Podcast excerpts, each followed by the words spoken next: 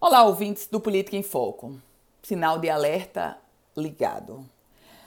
Alerta ligado para a arrecadação dos estados de uma forma geral, uma preocupação a mais, e especificamente no caso do Rio Grande do Norte, um alerta que chega com a estimativa de uma perda de 300 milhões de reais em arrecadação por ano. O que é, que é isso?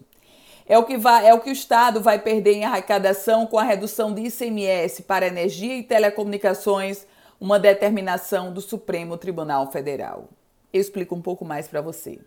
De que após o Supremo Tribunal Federal decidir que é inconstitucional a incidência de alíquota maior do imposto sobre circulação de mercadorias e serviços cobrado dos serviços de telecomunicações e energia elétrica, o estado do Rio Grande do Norte já estima uma perda de 300 milhões de reais por ano em arrecadação de tributos. Minha gente, o ICMS é o imposto cobrado pelos governos estaduais sobre diversos produtos e serviços. Esse número foi levantado pela própria Secretaria Estadual de Tributação. E equivale a quê? 300 milhões de reais equivale a mais de 60% de uma folha mensal de pagamento de todo o funcionalismo.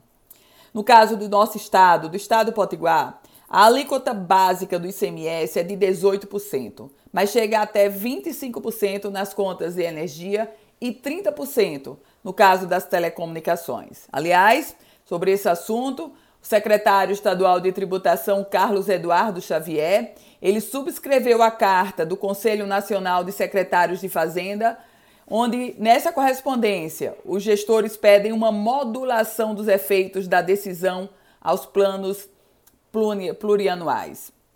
Os titulares estaduais eles definiram essa medida ou essa decisão do STF como catastrófica.